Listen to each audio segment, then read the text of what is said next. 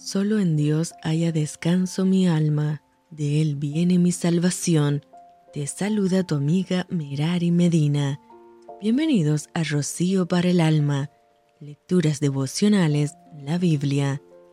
Segunda de Crónicas, capítulo 18. Tenía pues Josafat riquezas y gloria en abundancia, y contrajo parentesco con Acab, y después de algunos años descendió a Samaria para visitar a Acab, por lo que Acab mató muchas ovejas y bueyes para él y para la gente que con él venía, y le persuadió que fuese con él contra Ramón de Galaad. Y dijo Acab, rey de Israel, a Josafat, rey de Judá, ¿Quieres venir conmigo contra Ramón de Galaad? Y él respondió, Yo soy como tú, y mi pueblo como tu pueblo, iremos contigo a la guerra. Además, dijo Josafat al rey de Israel, te ruego que consultes hoy la palabra de Jehová. Entonces el rey de Israel reunió a cuatrocientos profetas y les preguntó, ¿Iremos a la guerra contra Ramot de Galaad o me estaré quieto? Y ellos dijeron, Sube porque Dios los entregará en mano del rey. Pero Josafat dijo, ¿Hay aún aquí algún profeta de Jehová para que por medio de él preguntemos? El rey de Israel respondió a Josafat, Aún hay aquí un hombre por el cual podemos preguntar a Jehová, mas yo le aborrezco, porque nunca me profetiza cosa buena, sino siempre mal. Este es Micaías, hijo de Imla. Y respondió Josafat, no hable así el rey. Entonces el rey de Israel llamó a un oficial y le dijo, haz venir luego a Micaías, hijo de Imla.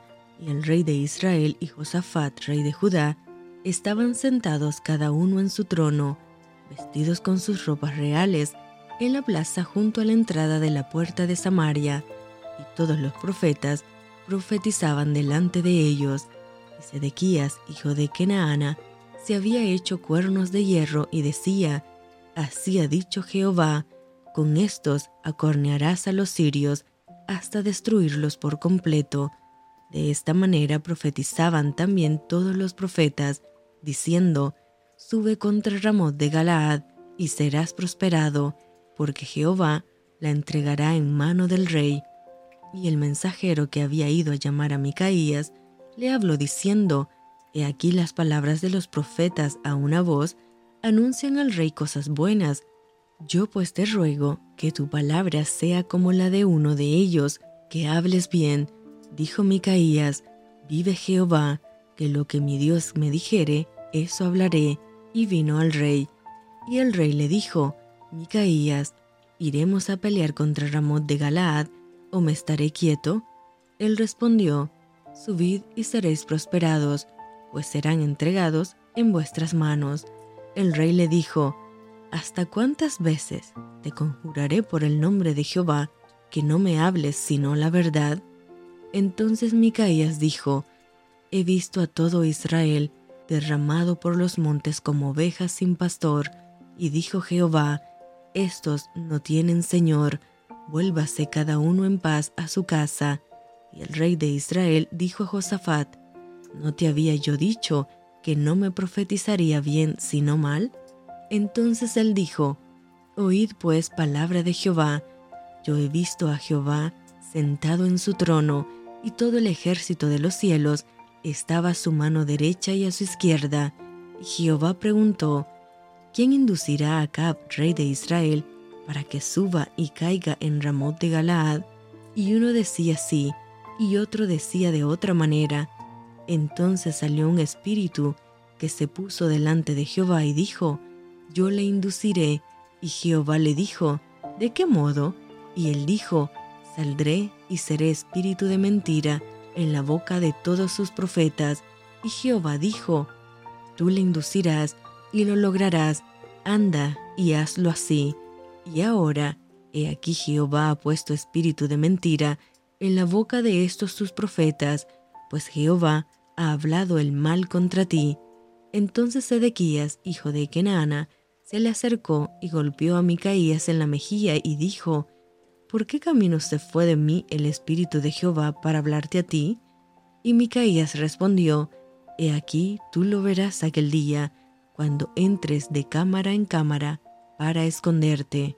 Entonces el rey de Israel dijo, Tomad a Micaías y llevadlo a Amón, gobernador de la ciudad, y a Joás, hijo del rey, y decidles, el rey ha dicho así, poned a éste en la cárcel y sustentadle con pan de aflicción y agua de angustia, hasta que yo vuelva en paz.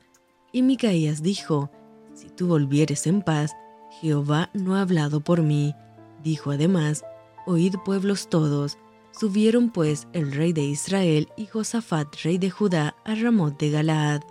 Y dijo el rey de Israel a Josafat, yo me disfrazaré para entrar en la batalla, pero tú vístete tus ropas reales. Y se disfrazó el rey de Israel y entró en la batalla. Había el rey de Siria mandado a los capitanes de los carros que tenía consigo, diciendo, No peleéis con chico ni con grande, sino solo con el rey de Israel. Cuando los capitanes de los carros vieron a Josafat, dijeron, Este es el rey de Israel, y lo rodearon para pelear. Mas Josafat clamó, y Jehová lo ayudó, y los apartó Dios de él. Pues viendo los capitanes de los carros que no era el rey de Israel, desistieron de acosarle, mas disparando uno el arco a la aventura, hirió al rey de Israel entre las junturas y el coselete. Él entonces dijo al cochero, vuelve las riendas y sácame del campo, porque estoy mal herido. Y arreció la batalla aquel día, por lo que estuvo el rey de Israel en pie en el carro, enfrente de los sirios, hasta la tarde, y murió al ponerse el sol. Y esto fue Rocío para el alma. Te envío con mucho cariño, fuertes abrazos tototes y lluvia de bendiciones.